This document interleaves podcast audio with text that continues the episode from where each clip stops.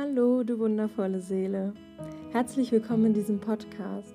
Strunz ehrlich steht für Offenheit, Mut und Tiefgang in Bezug auf die psychische Gesundheit.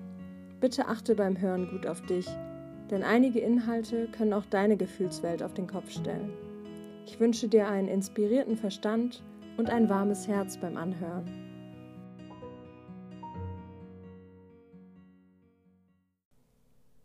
Ein herzliches Willkommen von meiner Seite. Ich habe heute die liebe Diana bei mir, die selbst Psychologin ist und ganzheitliche Therapeutin, die Online-Therapie und Coachings anbietet und dabei hinter all diesen wundervollen ähm, Professionen auch ganz viel Mensch ist und sich heute hier bereit erklärt hat, eben ihre persönliche Geschichte ein klein, kleines Stück zu teilen mit uns. Erstmal herzlich willkommen, liebe Diana.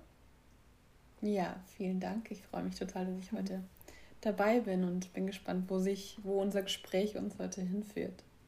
Ja, das bin ich auch total. Ich würde gerne einsteigen mit deinen drei Lieblingsstärken von dir selbst. Uh, das ist, okay.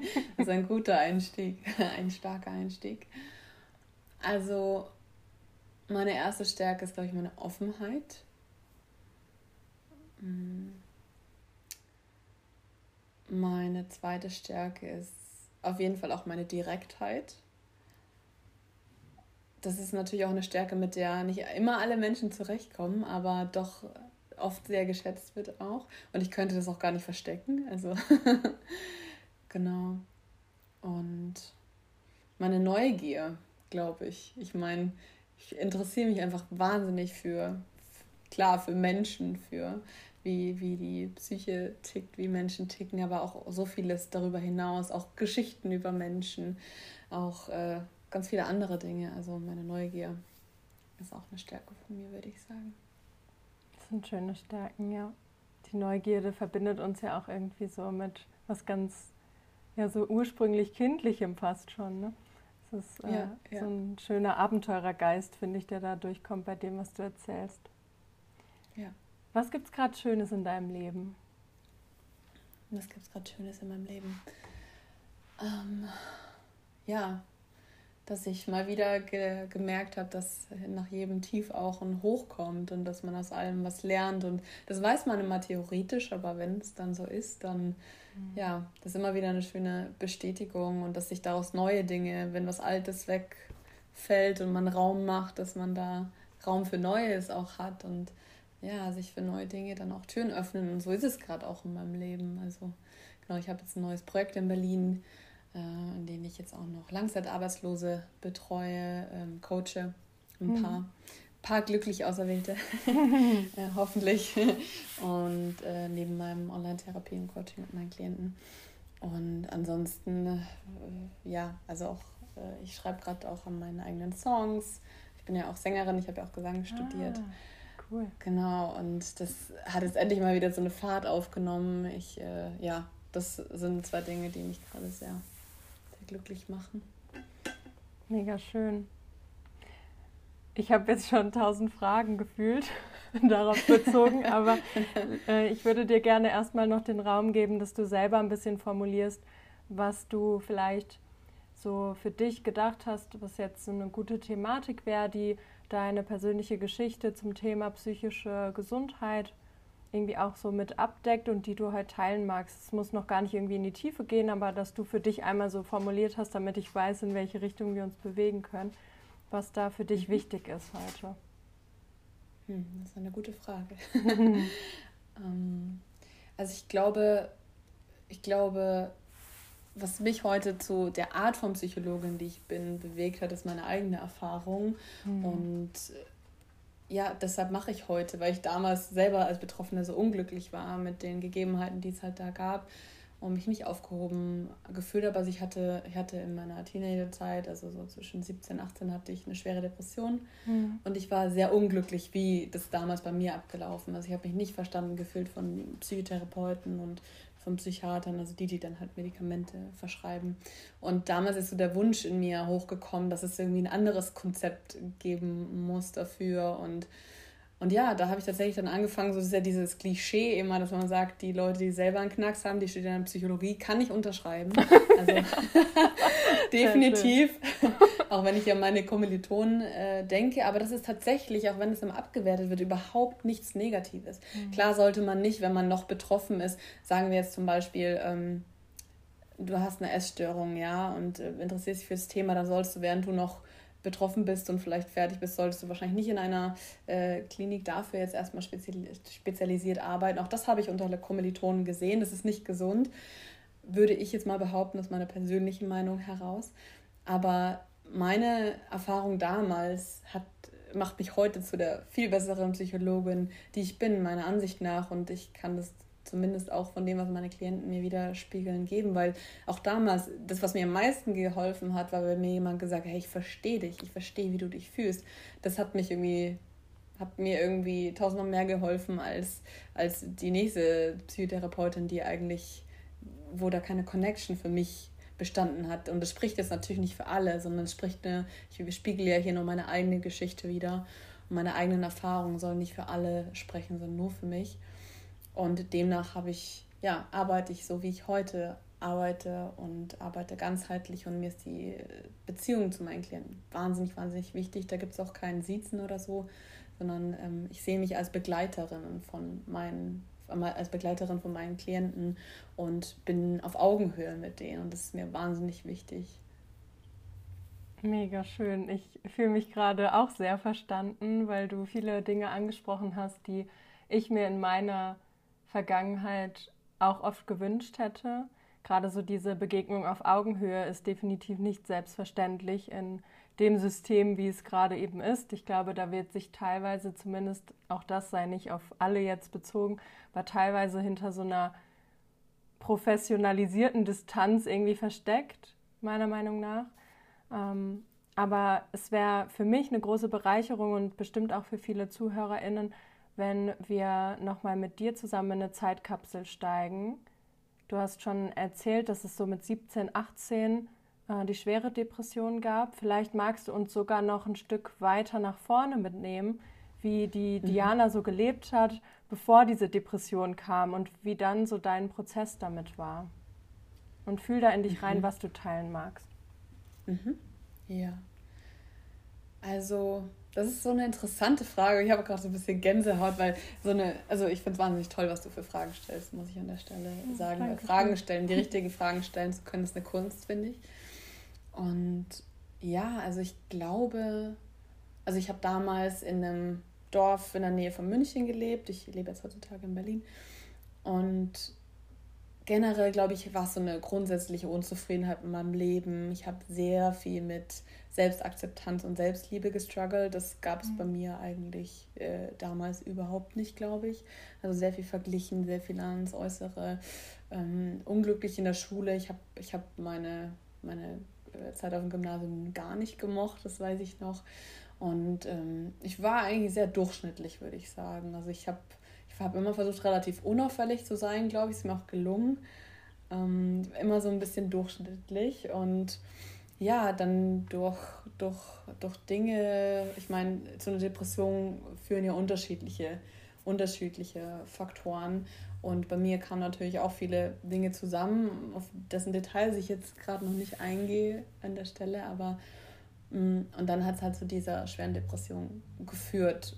Und was ich so spannend finde, wahrscheinlich wirst du dann fragen, okay, wie es sich entwickelt hat. Ich hoffe, ich nehme dir da jetzt nichts vorweg, aber ich glaube, dass ich nicht ansatzweise, und das ist so konträr, ja, aber ich glaube, dass ich nicht ansatzweise der Mensch wäre, dieser tiefgründige Mensch, nicht dieser oberflächliche Mensch. Ich habe mich um 360 Grad gedreht nach dieser Depression. Das macht nicht die Depression schöner oder soll sie nicht so mit Blümchen bestücken. Es ist verdammt hart und man, man tanzt damit den tiefsten Dämonen, ja. Also da kann ich auch einiges davon äh, ja, nachspüren, immer noch und, und weiß, wie schlimm das sein kann und dass sich das nicht mal meinem äh, nicht vorhandenen schlimmsten Feind wünschen würde.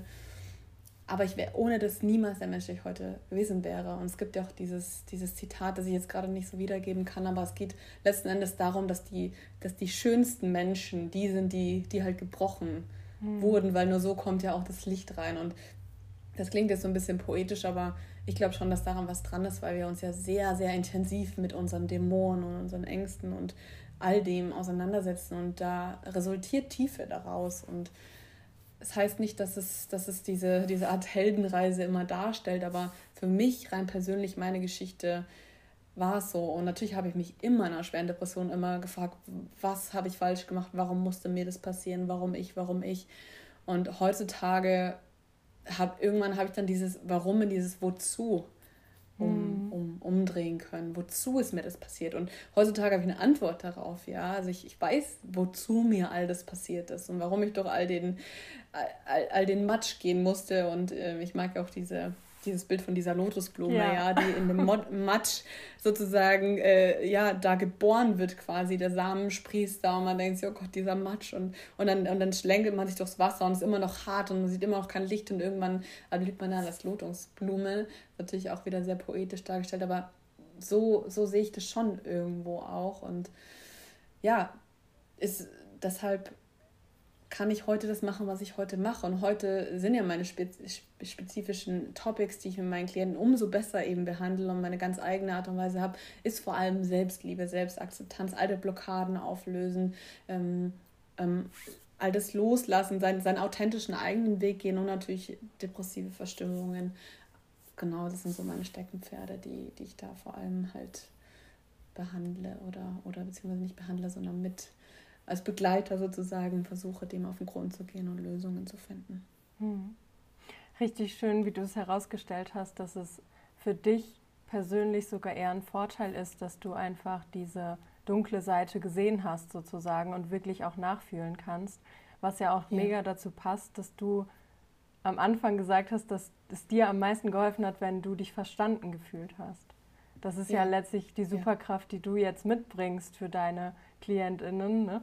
wenn, du, wenn du da einfach sitzen kannst und das, was sie dir entgegenbringen und dir an Vertrauen auch entgegenbringen, dass du da wirklich ja die Wertschätzung auf einer ganz authentischen Ebene auch fühlen kannst. Mhm. Ja. Du hast eben gesagt, dass ich wahrscheinlich jetzt gleich danach fragen werde, wie sich das alles so entwickelt hat. Ähm, hast, du den, hast du den Impuls, da mehr zu erzählen? Passt das für dich?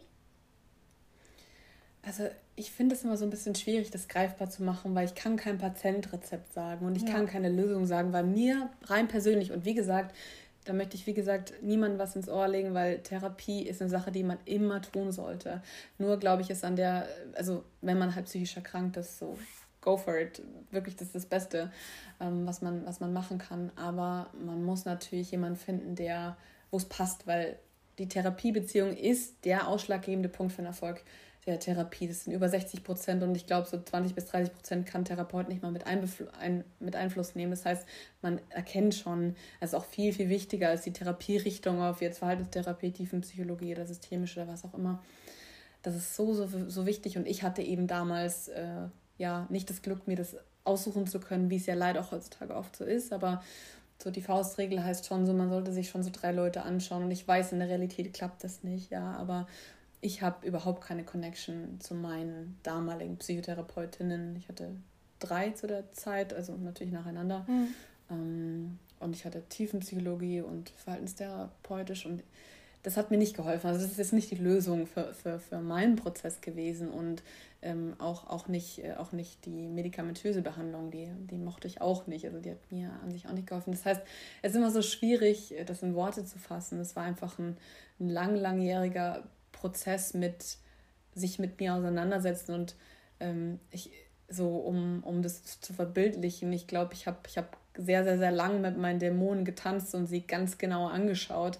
Und ähm, bis ich dann irgendwann erkannt habe, dass sie gar keine Dämonen sind, sondern eigentlich ich selbst, die irgendwie gehalten und geliebt werden will. Und ja, deshalb ist die Entwicklung so schwierig, so schwierig da zu, zu veranschaulichen. Also es es war ein harter Weg und ich glaube, es wäre ein schnellerer Weg gewesen, wenn ich da passende Hilfe für mich an der Hand gehabt hätte. Und das habe ich auch damals schon gewusst. Und deshalb ist es, was ich heute mache, versuche ich genau das darzubieten, was mir damals eben gefehlt hat und was so vielen auch, auch, auch fehlt, nämlich dieses auf Augenhöhe und dieses verstanden werden. Und da ist wirklich jemand, der, der interessiert sich für dich und, und nicht irgendwie, du bist nur irgendeine, irgendeine Nummer und dann, dann bist du wieder raus aus dem Zimmer und das interessiert eigentlich nicht wirklich so. Und, man, und der Therapeut schaut nur auf die Uhr und man weiß, okay, der will eigentlich nur seine Ruhe.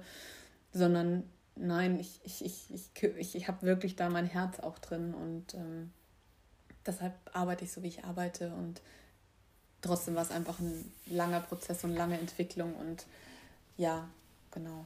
Also so würde ich es jetzt vielleicht mal beschreiben.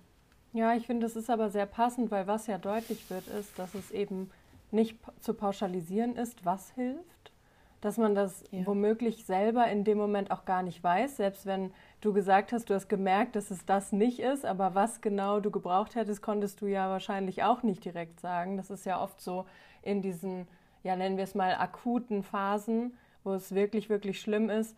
Da fühlt man höchstens noch, wenn irgendetwas nicht gut tut, aber man weiß auch gar nicht, in welche Richtung es gehen soll.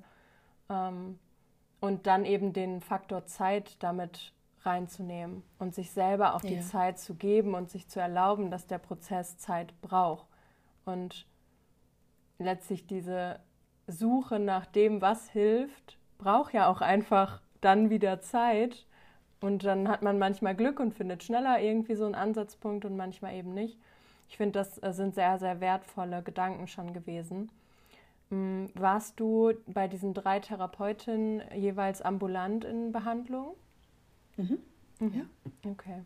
Genau. Das äh, ist ja auch nochmal für den einen oder anderen oder die einen oder anderen Unterschied, äh, da sich wirklich bewusst zu machen, dieser, dieser Prozess der Suche nach einem passenden Therapeuten ist ja in, in dieser ambulanten Geschichte quasi auch noch mal schwieriger, weil man ruft da irgendwie so Telefonnummer nach Telefonnummer ab. Ne? Du kannst ja. da gerne, wenn du magst, mal erzählen, wie das für dich so gewesen ist. Du hast wahrscheinlich auch ganz viele Absagen bekommen. Das ist ja so das, was äh, leider sehr, sehr üblich ist. Und da finde ich deinen Ansatz so schön, mh, hm, dass du eben sagst, du möchtest die Menschen begleiten können, die vielleicht schon 30 Leute angerufen haben und ständig gehört haben, nee, bei also ich habe keinen Platz oder keine Zeit oder ja. wie auch immer. Ja, genau. Also ich muss sagen, ganz damals, ich war ja noch äh, 17 und dann 18, da galt ich nämlich noch unter Kinder und Jugend. Deshalb, meine mhm. erste war eine tiefenpsychologische Therapeutin und das ging tatsächlich schneller. Naja. Also ich weiß, weiß nicht genau warum. Ich, ich meine, ich kenne mich jetzt in der Branche auch nicht so aus, muss ich sagen, heutzutage. Ähm, und dann hatte ich aber mich parallel schon auf eine andere Liste setzen lassen, die dann auch ein Jahr gedauert hat, wo ich dann eben zu den äh, Verhaltenstherapeutinnen gekommen bin, beziehungsweise die haben nur gewechselt, weil die eine dann schwanger wurde. Ja, also das heißt, quasi habe ich äh, auf das eine ein Jahr warten müssen, um dann von der Kinder zu Erwachsenen rausgehen äh, zu können. Und ich habe aber natürlich heutzutage wahnsinnig viel Erfahrung mit dem Durchtelefonieren, weil ich das halt für diverse Familienmitglieder oder auch für diverse Freunde schon gemacht haben, weil einfach die Kraft nicht da ist. Und ich bin da schon erschrocken, muss ich sagen, dass, ich, dass man da, ähm, ich, ich habe es jetzt vor kurzem auch wieder für jemanden gemacht in meinem engen Umkreis und dass da wirklich irgendwie, ja, rufen Sie Montag von 9.05 Uhr bis 9.10 Uhr an und, und dann schreibe ich mir das alles auf und notiere mir das. Und also wie soll denn jemand, der, schon ich war davon erschöpft. Und wie soll denn jemand, der keinen Antrieb hat, das dann auch machen? Und da ist, wissen wir alle, da hackt das System, also das ist ja auch kein Geheimnis. Und genau aus dem Grund, glaube ich, ist auch nochmal wichtig, weil viele Leute das gar nicht auf ihrem Schirm tatsächlich haben, dass, und da kommt natürlich auch die jeweilige Lebenssituation natürlich hinzu, und das muss man natürlich äh, auch bedenken, aber man kann das auch selber bezahlen. Und wenn man die Möglichkeiten hat und die finanziellen Mittel dazu hat, dann rate ich dazu, dass man, wenn man auf irgendeiner Liste steht, sich für die Wartezeit vielleicht jemanden, wenn man sich leisten kann, auch holt. Und oft habe ich das Gefühl, dass, dass, dass oft so dieses Mindset dahinter steht oder Unwissen, aber manchmal auch das Mindset, ach, aber die Kasse zahlt es doch. Da stimme ich zu und die Kasse sollte das auch zahlen, aber es funktioniert leider aufgrund des Systems nicht. Und demnach könnte man ja mal mehr in die, in, in die Köpfe auch der Menschen bringen, okay, aber wenn du jetzt sechs Monate wartest, wird es das verschlimmern. Also nimm das Geld in die Hand, das man vielleicht doch unnötigerweise in irgendeinen Fernseher packt oder Shopping oder so und steck das daran, weil du bist das, dein, für mich geht die mentale Gesundheit sogar noch einen kleinen Mini-Ticken über der physischen, Weil, wenn wir mal überlegen, es gibt, es gibt zig physisch gesunde Menschen, die aber mental nicht zufrieden sind. Aber umgekehrt gibt es Leute, die sind, ähm, also der Umkehrschluss funktioniert nicht, weil es gibt Leute, die haben keine Arme und Beine und sind Motivationscoaches oder so. Ja, also das heißt, der Umkehrschluss funktioniert eben so rum immer eher. Deshalb finde ich die Psyche sogar einen Ticken besser und wichtiger, erstmal irgendwie da hinzugucken. Das heißt natürlich nicht, dass, die, dass der Körper nicht auch wichtig wäre, aber ich glaube, du verstehst, was ich meine. Ja, absolut. Und da zu sagen, nee, okay, ich, ich, ich stecke da das jetzt rein und ich weiß, es ist viel Geld und aber nee, das ist wichtig, weil die Psyche ist das Wichtigste für, für unser Leben, um zu funktionieren und auch natürlich für den Körper. Also wäre auch gelogen oder komplett falsch zu sagen, es gibt keinen Zusammenhang, weil den gibt's. Genau. Ja, absolut. Ich glaube, was an der Stelle auch nochmal wichtig ist, ist einfach zu benennen, dass das ja auch nicht einfach nur irgendein eine Anstellerei ist, sondern einfach eine ernstzunehmende Erkrankung, wenn wir jetzt wirklich von einer Depression sprechen, ja, die im schlimmsten ja. Fall tödlich enden kann. Und ja, das einfach auch mal auszusprechen, da wird, glaube ich, äh, die Wichtigkeit nochmal für eine Behandlung auch viel ja, mhm. offensichtlicher. Weil was du gerade mhm. gesagt hast, ne, dann kauft man irgendwie, was weiß ich, den fancy Fernseher für keine mhm. Ahnung, was Fernseher kosten. Ich habe keinen, aber. Ja, ich auch aber, nicht. Aber ne, das ist so mein Gedanke. Also da gibt man beispielsweise, sage ich jetzt einfach mal 1000 Euro für so einen Fernseher aus. Das reicht nicht, glaube ich. Also eher so Richtung 2.000, 3.000 okay. oder ich, ich weiß nicht. Zumindest was ich so höre, aber. Aber da könnte ja. man ja schon viel Unterstützung bekommen, richtig? Für das Geld. Absolut. Also ja. da kannst du wahnsinnig viel Unterstützung. Kannst dir vielleicht auch die Katze dann sparen. Also wahnsinnig viel Unterstützung bekommen dafür. Und ähm, ich finde, es ver verbildlicht das nochmal. Und es ist nicht irgendwie, es ist ja nicht irgendwie dann die Schuld der Person, sondern deshalb ist es so wichtig, auch mal auszusprechen und da auch mal mehr den Fokus drauf zu richten. Weil ja, wir müssen natürlich an, an das Gesundheitssystem appellieren, aber das wird seine Zeit dauern. Und da kannst du jetzt sofort schnipsen und sagen, ach stimmt, die hat recht vielleicht nehme ich jetzt das mal in die Hand und mache das. Ja. Und wie gesagt, natürlich immer nur für die Personen, die es auch wirklich leisten können, weil es gibt auch einfach Personen, die können, können es nicht stemmen und das ist natürlich eine ganz andere Thematik. Ja, ja. Das, ist, das ist natürlich damit nicht gemeint an der Stelle.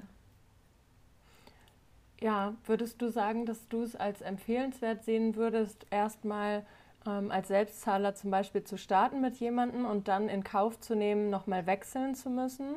Weil wenn ich so reinfühle, ich finde es auch immer oder fand es in meiner Vergangenheit immer total lästig und habe so spaßeshalber gesagt, ich könnte mal so eine PowerPoint-Präsentation über mein Leben machen, dann weiß der nächste Therapeut oder die nächste Therapeutin schon, worum es geht. Ne? Also ich fand es immer ja. total anstrengend, mir vorzustellen, mhm. nochmal in diesen neuen Prozess zu gehen. Und da fände ich total spannend, was du dazu sagst, ob du irgendwie sagst, wenn jemand eh zu dir kommt und sagt, ja, aber ich bin auf dieser Warteliste oder so und dass du dann vielleicht einen anderen Prozess startest, der eher stabilisiert und gar nicht so in die Tiefe geht oder wie machst du das? Also ich glaube, es hängt natürlich von der Situation ab. Ich meine, wenn du, wenn du jetzt sagst, ich stehe auf einer Liste, wo es vermutlich sechs bis acht Monate dauert, dann glaube ich, lohnt sich schon da auch auf jemanden sich nochmal neu einzustellen. Und natürlich stimme ich dir zu, das ist lästig und das ist anstrengend, weil du denkst, ach, das habe ich das doch alles schon mal erzählt, das muss ich dir das nochmal erzählen.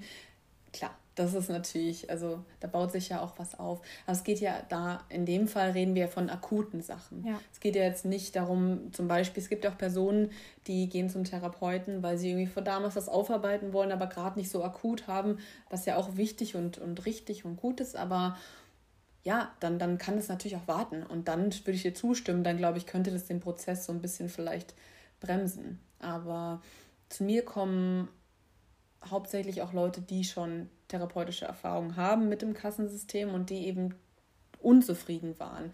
Natürlich, klar, Kassensystem, aber auch menschlich oft unzufrieden, weil da nicht so die, die Wechselmöglichkeit war und schlechte Erfahrungen gemacht wurden und man vielleicht da irgendwann nur eine Nummer war. Und ich meine, Geld ist ja auch eine Art von, von Energieaustausch, ja, und irgendwie eine Art von Wertschätzung. Und ich habe das Gefühl, ich nehme ja auch gar nicht so viele Klienten an immer. Und ich habe das Gefühl, dass ich schon sehr intensiv auf meine Klienten eingehen kann. Das ist auch immer die Rückmeldung, die ich auch bekomme. Und also ich glaube, es lohnt sich da mal hinzugucken und, und das sich anzuschauen, mal wie so ein Therapeut agiert, den du selber bezahlst. Weil nur aus meiner reinen persönlichen Erfahrung nach und ich habe natürlich auch Freunde schon jetzt mehrfach an, an, an, an, äh, an, an Online-Therapeuten zum Beispiel verwiesen, jetzt während Corona auch und, und die, ja, die waren sehr, sehr, sehr zufrieden, hm. weil das anders sein kann, nicht muss, aber sein kann und ich glaube, das muss jeder für sich so ein bisschen gucken, okay, wie ist der Prozess. Und ich muss sagen, ich hatte jetzt noch keinen Klienten, der sagt, ich habe in drei Monaten einen Platz und ähm, jetzt fange mich mal akut auf. Würde ich auch machen. Dann würde mhm. ich eher akut gucken, okay, was können wir jetzt akut machen? Und in die Tiefe kannst du dann mit deinem Therapeuten vor Ort einsteigen mit Kassensitz. Klar, also das wäre so dann so das Lösungsmittel an der Stelle. Kam jetzt noch nicht vor und die Leute bleiben dann auch bei mir. Ja, das ähm, ist so das andere. Ne? genau. Ähm, ja, aber ich glaube, das muss man dann einfach, einfach gucken für sich. Und wenn es akut ist, dann immer lieber akut akut handeln. Vor allem, wie du sagst, ist was so, es könnte, kann ich mir als perfekter Werbeslogan, ich meine, du kennst ja das von der Zigarettenpackung, steht ja auch, mhm. kann tödlich enden. Und ich glaube, wir vergessen alle, alle, dass das nicht einfach nur jetzt, ah, okay, die ist jetzt gerade halt mal ein bisschen negativer drauf und es wird schon wieder, jeder hat mal eine schlechte Phase. Wir wissen ja, dass das, dass das ja weit weg von der Realität ist. Ja, absolut. Ja. Es geht ja in dem Podcast auch um das Thema Entstigmatisierung. Und jetzt hast du gerade noch mal den Bogen geschlagen zu dem Thema, die hat da nur so eine Phase oder so. Ähm, ist dir irgendwo eine Art Stigmatisierung entgegengetreten in deinem Leben, sei es als du selbst betroffen warst oder vielleicht auch jetzt, wo du eben Psychologin bist und äh, selber auch äh, begleitest die Menschen? Mit deiner Vorgeschichte von KollegInnen oder wem auch immer? Ja, also ich glaube schon, dass viel, viel sowas eben passiert. Also wenn ich jetzt an meine eigene Vergangenheit zurückdenke, ist ja doch echt auch ein Stück her, ähm, dann, dann weiß ich, dass ich mich oft so gefühlt habe, als würden mich Leute ja verrückt, als Verrückte empfinden. Also mhm. wirklich so dieses, oh Gott. Und auch dieses, das, ich meine, klar, da fallen ja auch immer die klassischen Sprüche dann, na, du musst mal wieder positiv denken und es wird schon wieder. Und es ist ja völlig fein, weil die Leute ja hilflos sind und nicht sich besser zu wissen helfen. Und es ist ja nicht aus Böswilligkeit raus, aber sowas ist natürlich kontraproduktiv auch an der Stelle. Ich hatte schon das Gefühl, als Selbstbetroffene, wenn ich jetzt zurück mich versuche äh, zu fühlen, dass es definitiv da war, dass man mich als Verrückte gesehen hat, dass, dass, ja, dass ich irgendwie halt mich vielleicht einfach mal zusammenreißen soll. Also mhm. da kamen schon auch Sprüche wie, ja, bist schon ziemlich faul und machst nichts. Also das habe ich mir sehr, sehr, sehr, sehr oft anhören müssen. Mhm. Extrem oft. Ähm, ja, weil einfach nicht das Verständnis davon da war, wenn man halt ein Jahr lang quasi im übertragenen Sinn im Bett liegt, dann gilt man als die Faule. Aber ich war alles andere als faul. Also es hat ja damit nichts zu tun das war so das Stigma, was mich sehr stark immer getroffen hat, dieses du bist die Faule. Und ja, heutzutage, es ist, natürlich höre ich von Klienten, dass da halt, ja, Unverständnis auf sie trifft oder, also viel Unverständnis, glaube ich. Aber ich habe schon das Gefühl, jetzt in dieser Zeit von, von vor zehn Jahren bis bis jetzt, dass sich da auf jeden Fall was tut und da bin ich so, so, so dankbar dafür. Ich meine, ich lebe natürlich auch in meiner eigenen Bubble und für mich ist jemand, der, der Depressionen hat, halt, das macht für mich keinen Unterschied. Ja, also ich, also macht für mich wirklich keinen Unterschied, ob jetzt ein Mensch das hat oder nicht. Das ist für mich so, okay, ich, also, also ganz, ganz, ganz pauschalisiert gesagt, interessiert mich das so sehr, was, was ich über dich als Mensch werte, wie ich habe jetzt einen Hautausschlag oder nicht. Also das ist einfach, also das sagt ja nichts über dich als Mensch. Es ist gerade Teil von dir, aber es heißt nicht, dass ich dich irgendwie deshalb irgendwas weniger oder, oder, oder sonst was. Ähm, von dem her, klar, ist es natürlich auch so, dass ich das schon gar nicht mehr so richtig selber sehe, weil es normal für mich ist. Mhm. Aber klar bekomme ich da eben eben Dinge von Klienten mit und ich habe auch das Gefühl, dass, dass ich durch das, dass ich so, so durch dieses, ich habe ja damals, ich glaube, es ist vielleicht wichtig auch an der Stelle zu sagen, ich habe damals auch lange das verheimlicht, dass ich mhm. Depressionen hatte. Also wirklich, da war so eine Last von Scham auf mir. Das habe ich so, so, so lang verheimlicht und wussten auch gar keine Freunde und so und habe sogar ganz am Anfang versucht, das vor Familienmitgliedern zu verheimlichen, was natürlich nicht so gut funktioniert hat. Mhm.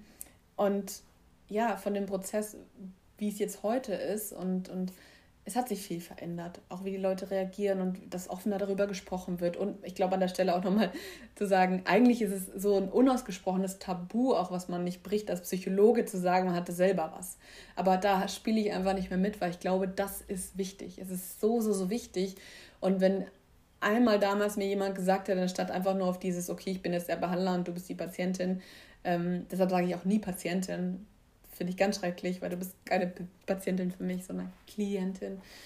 Ähm, ja, hey, boah, das, das verstehe ich. Oder irgendwie sowas von, so ein, irgendwas Menschliches auch. Das hat mir damals gefehlt und ich finde es so wichtig, dass wir alle darüber sprechen. Auch eine Psychologin, auch ein Arzt oder ein Psychiater oder wer auch immer, das macht ja, das, das, keiner bleibt dir davor auch nicht betroffen. Also keiner ist ja immun dagegen auch quasi. Und deshalb finde ich es so wichtig, darüber zu sprechen und auch das, das, das, das zu brechen, diese, diese, diese, diese, dieser Glaube, ähm, Psychologe, der ist immer perfekt und so, das ist einfach Schwachsinn.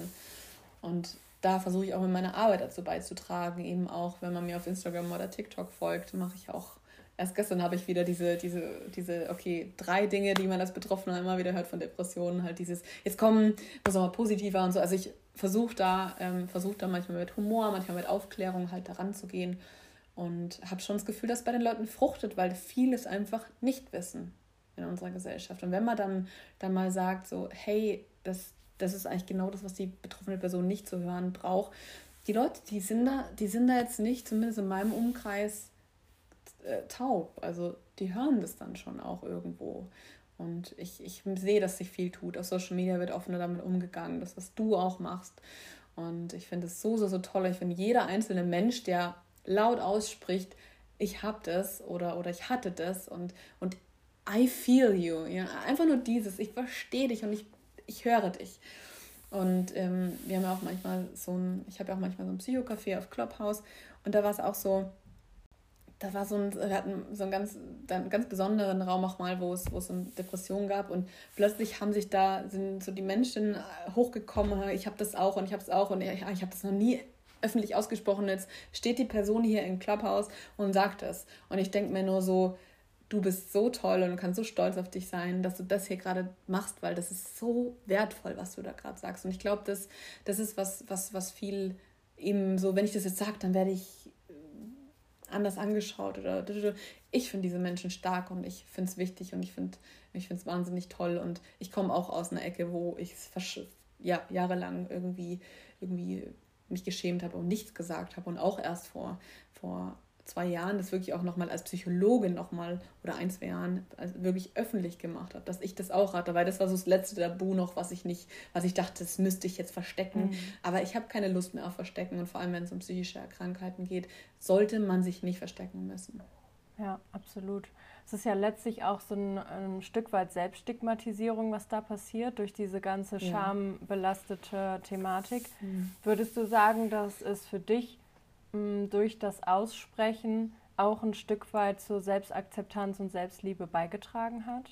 Dass du Tausend Prozent. Ja, oh, schön. Ja. Tausend Prozent. Also ich, es, es gibt, ja, ich habe das Gefühl, dass jetzt auch nochmal mit diesem das eben auch öffentlich auszusprechen auf meinem Instagram. Und jedes Mal ist immer wieder eine kurze Überwindung, auch jetzt in einem Podcast-Interview. Das möchte ich jetzt auch mal an der Stelle sagen, weil man denkt vielleicht, ach, das, das float dann irgendwann so und das ist ganz easy. Mhm. Nee, es ist jedes Mal immer noch so dieses, weil ich zeige hier eine verletzliche Seite von mir. Ja. Und Verletzlichkeit zeigen in unserer Gesellschaft wird eigentlich nicht so gern gesehen. Wobei Verletzlichkeit genau das ist, was uns verbindet. Überleg mal, wann hast du dich jemals mit einem Menschen verbunden gefühlt? Wenn ihr euch geöffnet habt und eure verletzlichen Seiten gezeigt habt. Zumindest meine Erfahrung, ja. ja. Oder auch, was ich so höre und, und kenne. Und deshalb 1000 Prozent, also ich habe das Gefühl, dass, dass, ich, dass ich ein Stück weit von mir eigentlich mehr akzeptiere, wenn ich dazu stehe und das akzeptiere. Und ja, und ich glaube auch unter anderem, meine persönliche Meinung zu meiner Geschichte, dass es damals unter anderem so krass hart und auch langwierig war, mhm. weil ich es so lange versteckt habe und weil eine Tonne Scham auf mir gesteckt ist, anstatt da äh, gelegen ist, anstatt da offener damit umzugehen. Ich glaube, dass mich das schon blockiert hat.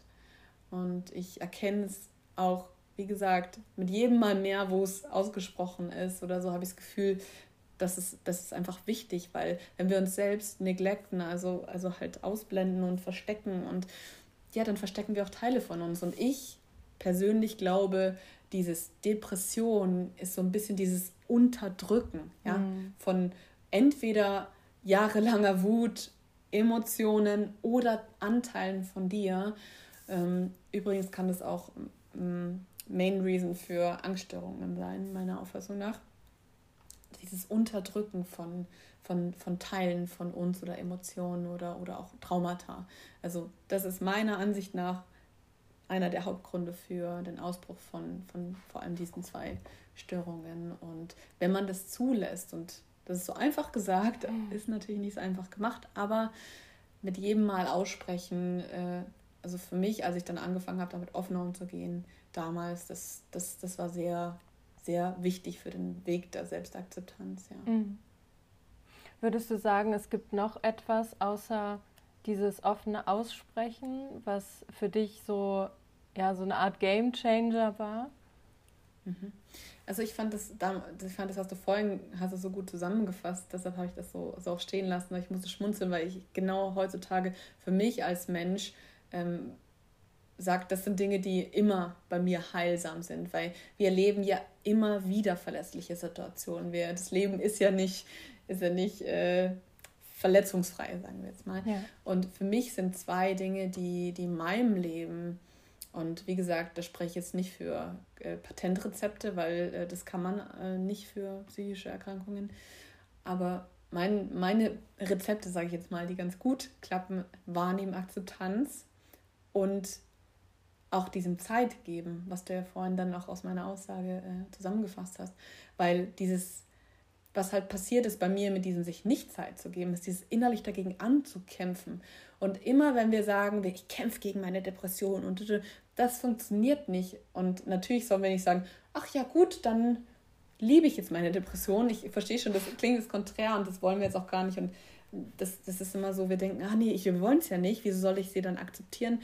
Aber da passiert ironischerweise dann meistens das Gegenteil, dass man sich dann irgendwas auch löst, weil der Raum und die Energie, die du einnimmst für das Ankämpfen, ja, wenn du das lässt, was, dann, dann steht da ja Raum für was Neues und die Energie, die du dagegen aufwendest, die ist ja auch wahnsinnig anstrengend, die hält es auch aufrecht. Das ist genauso mit diesem Unterdrücken von Emotionen.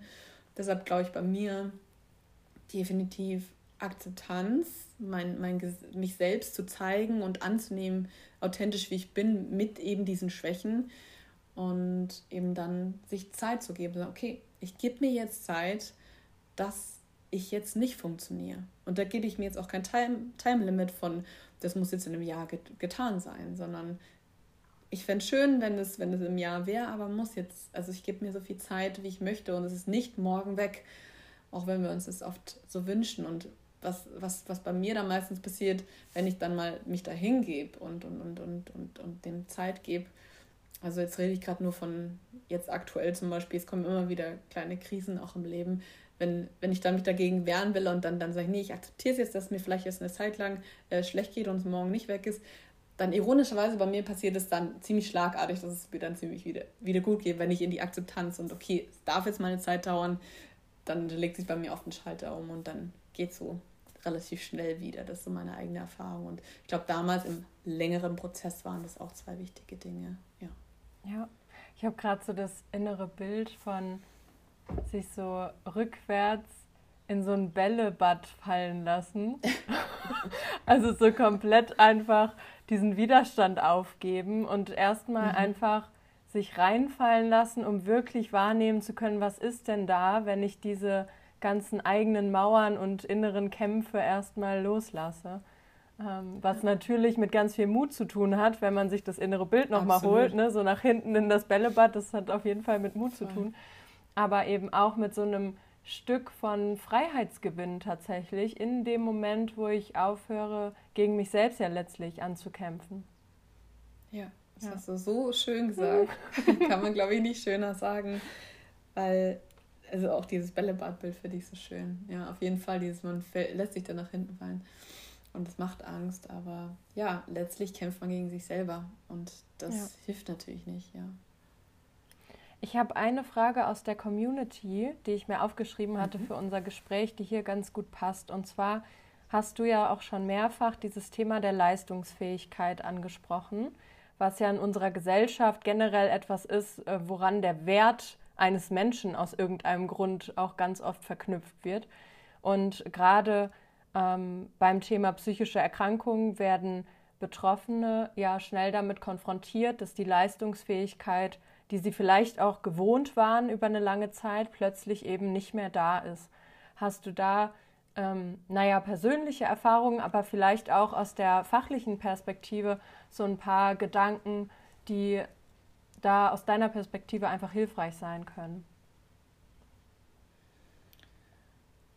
Also hilfreich an der Stelle ist da komplett die Akzeptanz, glaube ich, wenn man da jetzt irgendwie was, was sagen möchte, was da hilft, weil auch da, glaube ich, ist es kontraproduktiv, wie du ja sagst, in unserer Gesellschaft. Ich meine, wir sind ja eine Wirtschaftsgesellschaft und ähm, da, da ist ein Mensch was wert, wenn er funktioniert. So ist es ja. in unserer Gesellschaft, was natürlich nicht unserem menschlichen Sein entspricht und somit auch gegen unsere mentale Gesundheit spricht. Und der Leistungsdruck in unserer Gesellschaft ist ja wahnsinnig hoch und das wissen wir alle und das ist, wir wissen auch gleichzeitig alle, wie schädigend das ist und trotzdem hm, kommt man nicht aus den Fängen, ja, weil wir werden ja so auferzogen.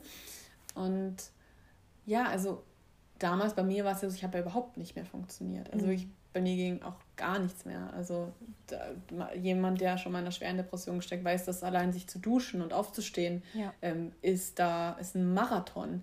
Und dagegen jemand, der nicht eine Depression hat und dann in die Arbeit geht 50 Stunden die Woche, sorry, aber das ist kein Vergleich. Da ist Aufstehen und Duschen schwieriger. Also ja. ähm, ich glaube, um mal deutlich zu machen, wenn die Person jetzt denkt, ja, aber die anderen funktionieren, nee, das ist nämlich der Leist, das ist viel anstrengender für jemanden, der eine Depression hat und äh, ja, vielleicht versteht man da durch den Vergleich auch mal so ein bisschen. Und natürlich fühlt man sich als nicht funktionierendes Mitglied mehr. So habe ich mich damals auch gefühlt. Und wenn von außen kommt, du bist die Faule, mhm. das ist nicht zielführend. Und ne, ähm, ich, ich glaube, das ist einfach sehr, sehr, sehr schwierig. Und wenn wir jetzt mal kurz rein von der Wirtschaftsperspektive reden, wirklich, weil einfach nur von wie viel wert ist ein Arbeitnehmer, dann finde ich, machen die, machen die Unternehmen auch schon prinzipiell was falsch, indem sie die Mitarbeiter permanent äh, überarbeiten und bis zum Burnout, weil da fallen sie ja viel länger aus. Das heißt, auch rein wirtschaftlich gering macht es gar keinen Sinn, was da betrieben wird, ja, dass da nicht drauf geachtet wird. Aber das sei hier mal nur am Rande Rande gesagt, dass auch von der Wirtschaftlichkeit, äh, Wirtschaftlichkeit her das auch falsch läuft, wenn es da wirklich nur ums Geld geht, ähm, was es ja natürlich nicht sollte. Und auch trotzdem denke ich, dass da nur die Akzeptanz hilft, dass man, dass man vielleicht auch mal jetzt in diesem Podcast-Interview diesen Vergleich hören musste, wie anstrengend das ist, was für ein Effort-Level das ist, als Depressiver aufzustehen und sich die Haare zu waschen. Mein Gott, das ist brutal. Dagegen, wie gesagt, jemand, der, der 60, 70 Stunden Woche die arbeitet, aber normal, in Anführungsstrichen normal, normal gibt es ja nicht, aber keine mentale Erkrankung hat, das ist nichts dagegen. Und vielleicht hilft der Vergleich, um auch nochmal zu sehen, dass wenn man psychisch erkrankt ist, wenn eine Depression oder eine Angststörung zum Beispiel, mein Gott, das ist ja schon wahnsinnig anstrengend, das Haus zu verlassen. Es kommt ja. natürlich auf die Angststörung drauf an, aber es ist alles so anstrengend und ich glaube, da für den Betroffenen selbst geht es um Akzeptanz und leider können wir nicht von allen Außenstehenden erwarten, dass sie das verstehen. Und ich sage immer, ich sage immer zu meinen Klienten, weil da ist natürlich hohe Frustration da, sage ich immer, also, sie meinen es ja nicht böse, das wissen wir ja.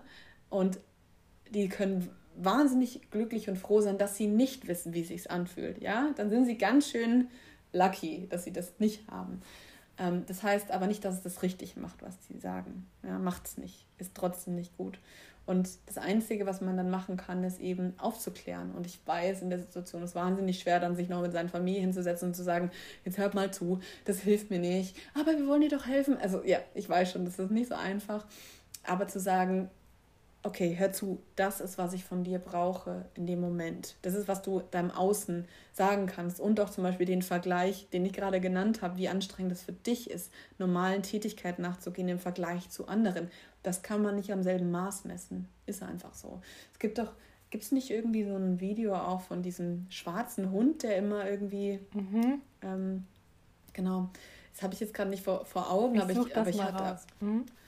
Genau, aber ich hatte auch vielleicht jetzt so ein bisschen ähm, so vor Augen, dass man vielleicht das den verbildlichen kann. Ja, es gibt ja auch, ich habe Klienten, die geben ihre Angststörungen, ihre Depressionen auch einen Namen, dass man da vielleicht sagen kann, wie fühlt sich das an? So als würde ich 30, 30 Kilo Stein hinter mir her schleppen. Ja, da ist Aufstehen halt wahnsinnig anstrengend. Also das heißt, erstens Aufklärung nach außen, damit man nicht, wie ich damals immer zu hören bekommt, oh du Faule, weil das, das ist erstmal schon mal eine Faust ins Gesicht, ja, und das stoppt, stoppt dich dann noch mehr. Und zweitens, im zweiten Schritt, es anzunehmen, zu lernen. Und ich weiß, es geht nicht von heute auf morgen. Und es geht nicht mit dem Satz von mir oder von irgendjemand anderen, dass du jetzt nicht mehr 100% deines Energielevels leisten kannst. Und wenn du das versuchst, dann wird es dir schlechter gehen oder nicht besser zumindest. Also würde ich jetzt mal so an der Stelle einfach hier raushauen. Und ich glaube, das bietet uns Möglichkeiten innezuhalten. Ich glaube, sowas wie ein Burnout zum Beispiel, der Körper, der sagt einem was damit. Ganz klar, halt, stopp, bis hier und nicht weiter. Und wenn wir denken, ah, okay, wir geben uns jetzt vier Monate, bis das wieder weg ist. Ja, Burnout ist ja ein anderer Begriff für, für Depressionen, halt durch die Arbeit ausgelöst. Ähm, und dann funktioniert es wieder. Es wird kein Zurück zu zu damals gehen, weil wenn du das betreibst, dann wird es irgendwann wiederkommen. Sondern es gibt dir die Möglichkeit, in die Chance innezuhalten und sich zu fragen, was will ich wirklich? Wie viel kann ich wirklich bieten? Und vielleicht ist der Arbeitgeber nichts für dich, der dich immer Überstunden machen lässt. Oder vielleicht ist auch die Arbeit nichts für dich. Ich habe ich hab so viele Geschichten schon von Leuten gehört und auch Leute begleitet aus Jobs raus. Ähm, ja, wo man einfach nicht glücklich ist und dass, dass die Erkrankung auch da eine neue Möglichkeit auf die Leistung. Jetzt ganz speziell sind wir ja hier hauptsächlich in Arbeit, weil ja, da wird die Leistung immer sehr stark dran definiert, dass wir das nicht sind und dass das nicht alles ist und dass wir vielleicht nie wieder äh, 100% geben werden in der Arbeit, weil du brauchst vielleicht 30 für dich selbst, du brauchst vielleicht 20 für deinen Partner und dann sind 50 noch für die Arbeit. Also jetzt ist jetzt keine gute Kalkulierung, aber du weißt, worauf ich hinaus will, hoffentlich. Ja. Da fehlen natürlich noch ein paar Komponenten. Ähm, und das anzunehmen und der erste Schritt ist manchmal es einfach von außen zu hören, wie wenn du es jetzt gerade in einem Podcast zum Beispiel hörst und dann irgendwie vielleicht, dass, dass es irgendwann durchsickert oder du es selber erkennst. Das dauert seine Zeit und da geht es viel um Annehmen und, und zu schauen, wozu. Ich finde diese Frage, wozu, war für mich so kraftvoll. Nicht zu fragen, warum habe ich jetzt die Depression und oh, warum musste mir das passieren, sondern wirklich dieses, wozu, was will mir das sagen? Weil eine psychische Erkrankung ist eine Kommunikation. Genauso wie ein Körper, es ist für mich dasselbe, wenn, wenn du zum Beispiel immer Magenprobleme hast. Dann kommuniziert dein Körper mit dir. Und es kann so was Simples sein, wie, dass ich, obwohl ich laktoseintolerant bin, immer, mir, immer Käse esse. Es ist wirklich ganz banal gesagt. Oder oder auch, ich meine, Körper-Geist-Verbindung, wenn du dich ständig überarbeitest, dein Cortisol-Level ständig zu hoch ist, hast du mal Schwindel oder Kopfweh. Dein Körper kommuniziert mit dir, genauso wie deine Psyche. Also frag dich, was will, was will dein, dein Wesen, dein Körper, deine Psyche dir kommunizieren und da auch ins Zuhören zu gehen und nicht nur ins Kämpfen und warum funktioniere ich nicht mehr, sondern was will mir damit gesagt werden? Was soll ich daraus lernen? Mega schön. Ich würde jetzt gerne so einen Sound einspielen, der dem Ganzen noch mehr Wertigkeit verleiht. Das war richtig, richtig gut und wichtig, was du gesagt hast. Finde ich mega schön. Ich würde total gern da den Schwenk machen zum Thema Ressourcen. Und mhm. vielleicht auch noch mal bei dir persönlich vielleicht anknüpfen, weil du das Singen angesprochen hast und mhm. mich das auch so ähm, ja, in so eine kleine Faszination versetzt hat, weil das etwas war, was ich von dir zum Beispiel noch gar nicht wusste. Ähm, mhm. Vielleicht magst du erzählen, was das Singen für dich bedeutet und darüber hinaus dann so ein bisschen auf Ressourcen eingehen, die wir ja alle haben irgendwo, nur manchmal wissen wir es gar nicht. ja. Puh, wo fange ich da jetzt an? also, ähm, ich wollte als Kind immer schon singen und immer schon Sängerin werden. Und ähm, da, ich war trotzdem ein sehr schüchternes Kind, ganz am Anfang. Und irgendwie, ja, wie es halt dann so kommt, wir werden ja geboren als meiner Ansicht nach sind, werden wir vollkommen geboren. Ja, man kennt ja auch dieses Bild von diesem diesen Samen, der schon alles in sich trägt und, und so weiter. Aber dann kommt die Gesellschaft und packt so Mauern drumherum, ja, und, und, und irgendwie mh, hm, pflanzt nicht den Samen ein und gießt ihn, ja, damit er der schöne Baum werden kann, sondern packt da so Mauern drauf und dann kann er sich nicht entfalten. Vielleicht kommt dann nur so ein chroma Ast raus oder was auch immer, ja. Und sowas letztlich auch bei mir durch, durch, durch, durch Gesellschaft oder Umf Umfeldfaktoren, ähm, wie ich aufgewachsen bin, wurde es nicht gefördert, wurde es eher kritisiert kreativ zu sein und ja, und dann war dieser, dieser Glaubenssatz, ich bin nicht gut genug. Und dann habe ich irgendwie, habe ich dann mit, ja, habe ich dann eben diese Depression gehabt und, und habe hab ja, dann, hab ja dann meine andere Leidenschaft und Liebe dadurch ja entdeckt, nämlich die Psychologie. Und wo es mir dann schon besser ging und ich dann, ich dann ähm, auch Psychologie studiert hatte und dann schon gegen die Endzüge war und so, ja, da, da war ich schon, habe ich das schon lang losgelassen gefühlt gehabt, also mit dem Singen. Habe gedacht, okay, nee, das ist ja meine Aufgabe in der Welt und ich meine, das ist ja immer noch Teil meiner Aufgabe hier in der Welt. Ähm, und dann war ich fertig mit meinem Studium und dann war ich so, irgendwas ist da in mir, was noch schreit. Ja, und es war tatsächlich dieses, wie man ja immer so bildlich spricht, dieses innere Kind, was ist ja wirklich so bei mir gewesen diese kleine Diana hat gesagt, halt, stopp, da ist noch was. Und auch wenn du glaubst, du kannst nur diese eine Teil von dir leben, nee, da ist noch was anderes, der da ist. Und ja, so kam ich dann wieder zum Singen. Sehr, sehr, sehr spät und sehr, sehr unüblich auch. Und habe dann tatsächlich, ja, habe dann tatsächlich irgendwie mit, mein Gott, wie alt war ich dann, 26 beschlossen, okay, ich schmeiß jetzt, äh, schmeiß jetzt mein Leben hier hin in München und ich habe einen guten Job als Legasthenie-Therapeut. Ich habe auch noch eine Lerntherapeutenausbildung gemacht. Und, und ja, schmeiße alles hin, ziehe nach Berlin und studiere jetzt Gesang. So. Und das war wichtig, das war ganz wichtig. Und ich wusste, in erster Linie war das wichtig, um eben mein inneres Kind zu nähern, um, um diesen Teil von mir zu nähern. Und daraus ist auch die Ressource entstanden, eben, ich weiß nicht, welche, welchen Namen ich, ich möchte es nicht diese klassischen äh, Ressourcen nennen, sondern für mich ist einfach dieses, auf dieses innere Kind zu hören, hinhören zu, zu können und danach handeln zu können. Und das ist wahnsinnig schwer, weil wir werden von, von, von, von ja, Kindergarten auf, ab oder Gesellschaftsauf, ab, eigentlich wird uns das abtrainiert und aberzogen. Aber ich glaube, dass da ganz, ganz viel Wahrheit für, für unseren Kern, was uns eigentlich glücklich machen würde. Und es ist so schwierig, diese Frage so, wenn man unglücklich gerade so, was macht dich glücklich? Und dann sage ich, ja, okay, versuch doch mal, dann stelle ich immer so diese Frage, was hast du denn als Kind gerne gemacht? Mhm. Und dann sind die Leute immer sehr irritiert und denken so, was will die jetzt eigentlich von mir? So, hä, ich will doch jetzt nicht mit im Sandkasten spielen. Ja, das meine ich jetzt natürlich nicht, aber da, da warten immer ein paar Antworten, aber es ist so blockiert, wirklich so mhm. blockiert und ich habe gekonnt das jahrelang schön zugemauert und wollte, dass es ja nicht durchkommt. Und ich will nicht sagen, dass es dann alles easy peasy Freude Eierkuchen war. Äh, ich musste, ich musste mich nochmal äh, sehr alten, äh, wo ich dachte, ach, ich bin ja schon so weit und ich habe ja schon, äh, ich bin ja total im Frieden mit mir und äh, alles ist super und prima und ich bin sehr selbstbewusst und, und ähm, äh, weiß sehr wohl, was ich sehr gut kann in meinem Job als Psychologe und so weiter und auch so als Mensch. Aber da, da nochmal, ah, okay, da ist eine Seite in mir, die wurde halt unterdrückt und dann nochmal sich den Dämonen zu stellen von ich bin nicht gut genug und, äh, und so weiter. Also es war natürlich eine Herausforderung und das ist nicht einfach, aber es war, es war jeden Zweifel wert. Also genau, deshalb, das ist definitiv eine Ressource, die ich, die ich, die ich aus diesem ganzen äh, Gesangsprozess mit rausgenommen habe. Und ich glaube, das ist eine sehr, sehr, sehr wichtige Ressource, wo man mal, wo es sich lohnt, hinzuschauen für jeden, glaube ich, weil man wäre bestimmt überrascht, was dabei rauskommt. Richtig schön. Der Zugang so zum eigenen inneren Kind. Ähm, das ist ganz spannend, weil ich das ja einmal ganz am Anfang angesprochen habe, als du von deiner Neugier erzählt hast.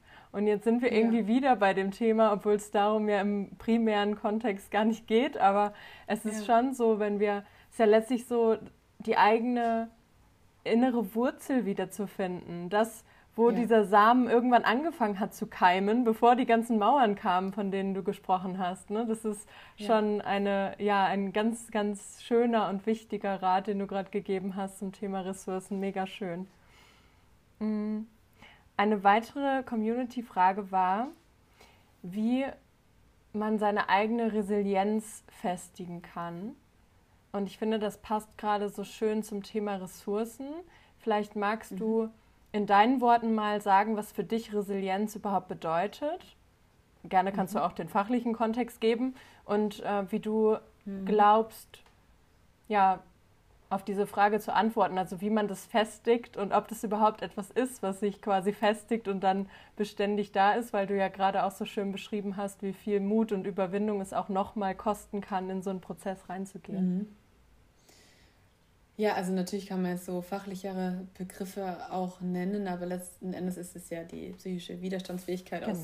aus, aus äh, Krisen oder so. Äh, ich glaube, ich habe mal so einen Vergleich gelesen irgendwo, ja, okay, so wie eine Art, Art Gummiband, das man spannt, ja, und das ist dann eine Krise und wenn man es los ist, dann schießt wieder in den Ursprungszustand zurück. Den Vergleich fand ich nicht gut, muss ich sagen, aber es, es um es zu verdeutlichen, was es ist und warum, warum ich es nicht gut finde, sage ich auch gleich. Ähm, ich glaube, für mich persönlich bedeutet Resilienz, dass, dass ich versuche gerade so in Bildern zu denken. Irgendwie finde ich das manchmal ganz schön, äh, in Bildern zu denken. Aber vielleicht nehmen wir, weil ich habe gerade äh, ein Blumenbild vor mir, äh, das ich selber gemalt habe, und dann denke ich an so eine, keine Ahnung, wir stellen eine Tulpe vor, ja, die, die, die, die, ähm, alles ist gut, ja, die Tulpe steht in ihrem Glas oder, oder auf der Wiese.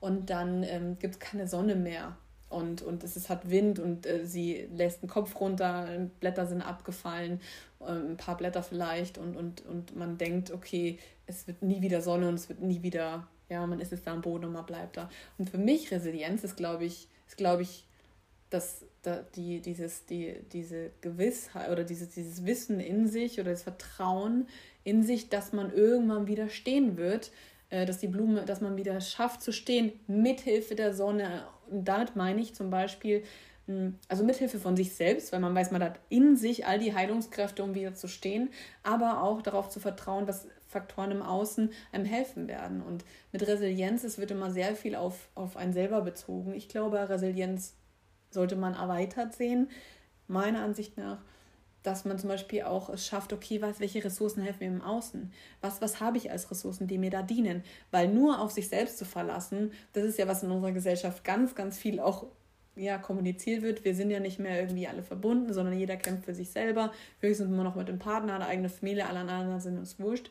Aber es geht sehr viel auch um nicht nur in seinen eigenen Glauben wieder aufzustehen, aber auch dieses, was habe ich für Ressourcen außerhalb?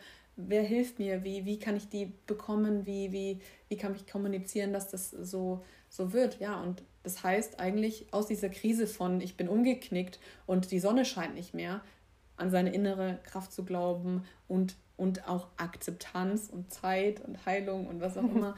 Also Zuversicht und Vertrauen, glaube ich, in seine eigenen Ressourcen und die Ressourcen, die einem zur Verfügung stehen. Ja, so würde ich vielleicht sagen. Mega schön. Und das ist ja letztlich auch all das, was wir schon besprochen haben in dieser Folge, was uns alle auf diesem Weg dahin führt. Und an der Stelle wollte ich auch noch mal kurz äh, das bekräftigen, was du gesagt hast, dass es auch nach, naja, nach der Erfahrung, dass man quasi schon Profi in dem ganzen Thema psychische Gesundheit ist, ist es trotzdem ja so, wenn dann eine Krise kommt, dass es ja. wieder Mut braucht, wieder ja. äh, die Erinnerung an die eigenen ähm, Ressourcen und die eigenen Fähigkeiten. Ja. Es wird mh, mm, es wird nicht unbedingt leichter im Sinne von ja einfach schüttel ich jetzt aus der Hand, weil die gleichen Themen können ja noch mal hochkommen, aber trotzdem ist da so eine also für mich zumindest so eine mhm ganz, ganz friedliche Gewissheit im Hintergrund, egal wie schlimm es gerade ist, dass ich einfach dieses Grundvertrauen darin habe, wie du es gesagt hast, dass diese Tulpe irgendwann wieder stehen und blühen wird. Und ich glaube, das ist auch, was Resilienz dann so ausmacht. Und das mhm. festigt sich eigentlich genau über das alles, was du auch schon so wunderschön angesprochen und ausgeführt hast. Und ich finde, das ist da ganz gut drin beantwortet. Ich fand es so spannend, diese Frage zu lesen Mhm. Weil das, dieses Festigen hat ja sowas von, ich will das haben und dann soll das bleiben. Mhm. Und ich glaube, ja, es ist ja, viel ja. prozesshafter. Würdest du es auch sagen? Absolut, absolut. Also ich, ich fand es auch wieder so schön, wie du es zusammengefasst hast. Auch das finde ich ist eine Kunst, Dinge zusammenzufassen. Ich bin immer eher ein ausschweifenderer Mensch. Ich bringe Dinge nicht, manchmal nicht so gut auf den Punkt, aber ähm, ich finde es auch wichtig, seine Schwächen tatsächlich zu kennen. An, an der Stelle nur hier kurz eingeworfen. Ähm, aber wie du sagst, es wird dir, während du in dieser Krise bist, fühlt sich deshalb nicht leichter an. Aber was der Unterschied ausmacht, und das bedarf Prozess, das wird nicht, wenn es einmal geklappt hat, sagst du nicht, yes, äh, ich habe dieses Vertrauen in mir. Nein, das, das finde ich wächst schon stetig. Also das ja. wird schon in Anführungsstrichen, großen Anführungsstrichen, leichter, weil die Gewissheit und das Vertrauen in dir wächst. Aber wenn du dann die Gefühle hast in dem Moment und in der Krise, fühlen die sich genauso kacke und blöd und, und, und, und, und verzweifelt an wie sonst. Aber man hat innerlich so ein bisschen so, so dieses okay, this too shall pass. Also es gibt ja diesen, diesen, diesen, mhm. ähm, diesen also das wird auch vorübergehen. Das, das wird vorüberziehen, auch wenn ich jetzt gerade vielleicht nicht glaube, aber irgendwas in mir, in mir sagt mir das. Und was ich hier an der Stelle als, als kleinen Minitipp äh, geben möchte, ist tatsächlich es aufzuschreiben.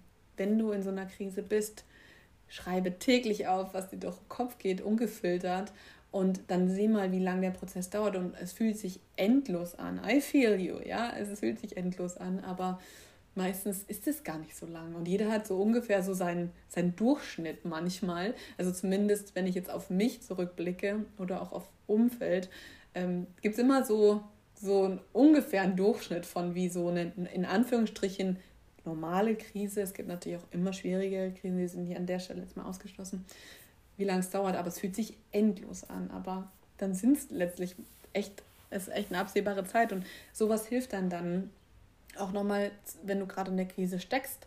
Ah, okay, ich habe das ja aufgeschrieben. Ich schaue es mir an und was habe ich währenddessen gefühlt und wie und dann kannst du mal voraus, vorwärts spulen, wie es denn dann ist. Und ich finde, das ist wahnsinnig hilfreich oder kann wahnsinnig hilfreich sein. Ja, ich habe gerade das Bild, dass man so seine eigene Expertise in dieser Selbsterfahrung auch sieht. Ne?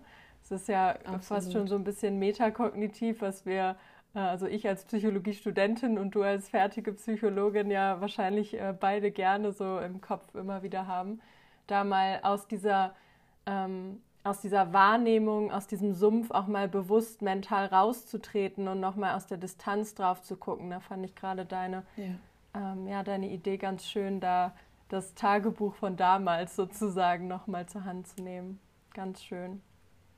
Gibt es noch etwas, was vielleicht auch so praktischer Gedanke oder Impuls ist von dir, wo du einfach die Erfahrung gemacht hast, dass dir oder auch äh, KlientInnen das gut geholfen hat, sei es was Verschriftlichen oder vielleicht auch was Künstlerisches, was du mitgeben wollen würdest an der Stelle? Mhm.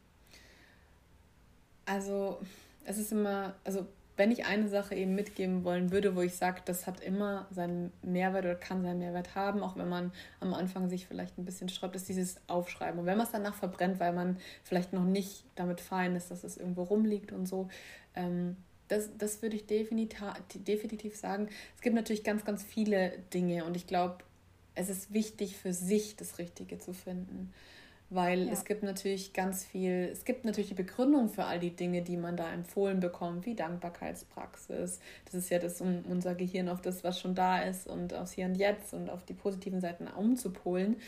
Aber man, manche sind noch nicht so weit oder, oder für manche passt es auch gar nicht. Oder auch dieses, ah ja, Yoga und so. Natürlich, Yoga hat absolut seine Benefits, aber es muss auch zu dir passen. Und wenn du dich gerade noch dagegen sträubst, weiß ich dann nicht, ob es richtig ist. Das heißt, wenn, wenn ich einen Tipp geben möchte, dann ja, probier Dinge aus und sei nicht enttäuscht, wenn es nicht passt, weil wir sind so individuell, wie wir nur sein können. Und genau da dann zu sagen, nein, Yoga passt halt jetzt nicht zu mir und vielleicht auch nicht Meditation, aber okay, dann gebe ich mal der progressiven Muskelentspannung eine Chance.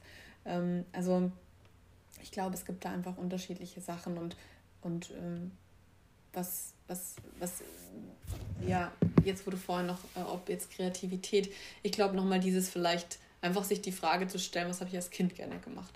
Ich finde, da, daraus kann jeder profitieren und wenn er einfach sagt, hey, ich habe da gar keinen Zugang zu. Aber weil ich diese äh, Frage gestellt habe, wird dein Gehirn im Unterbewusstsein irgendwann danach suchen und vielleicht, äh, vielleicht in, in, in drei Monaten sagst du, ah, ich erinnere mich. Ja, also es kann, kann passieren. Viele haben ja einen ganz blockierten Zugang auch zu Kindern. Also das wären so die Sachen, die ich vielleicht dazu sagen würde. Richtig schön. Ach, ich danke dir. Ich habe das Gefühl, dass das Köfferchen, was ich mit in diese Podcast-Folge genommen habe, sich mit ganz vielen tollen, bunten Dingen irgendwie gefüllt hat, die hoffentlich auch für alle Zuhörerinnen und Zuhörer eine Bereicherung darstellen. Es fühlt sich für mich auf jeden Fall sehr danach an.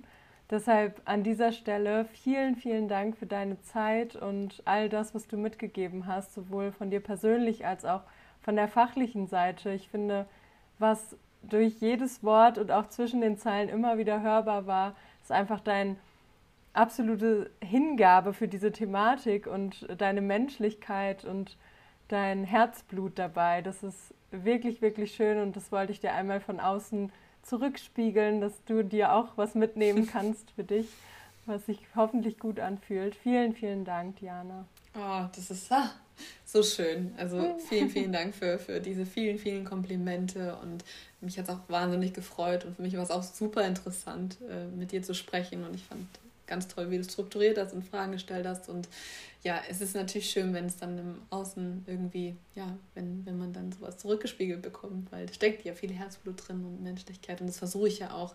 Versuche auch einen Mehrwert zu geben. Und ich finde es so toll, was du machst. Und ja, mehr davon in der Welt, bitte. Damit schließen wir. Das war ein gutes Schlusswort. Ich hoffe sehr, dass du einen Mehrwert für dich aus dieser Folge ziehen konntest und dass es dir mit den Gedanken und Gefühlen, die in dieser Folge vielleicht aufgekommen sind, bei dir gut geht. Alle nötigen Zusatzinformationen und Links findest du in der Beschreibung dieser Folge. Gerne kannst du auch auf Instagram vorbeischauen, denn zur heutigen Folge gibt es natürlich auch wieder einen Beitrag, unter dem du Fragen stellen und kommentieren kannst, Feedback geben kannst und was dir noch so einfällt.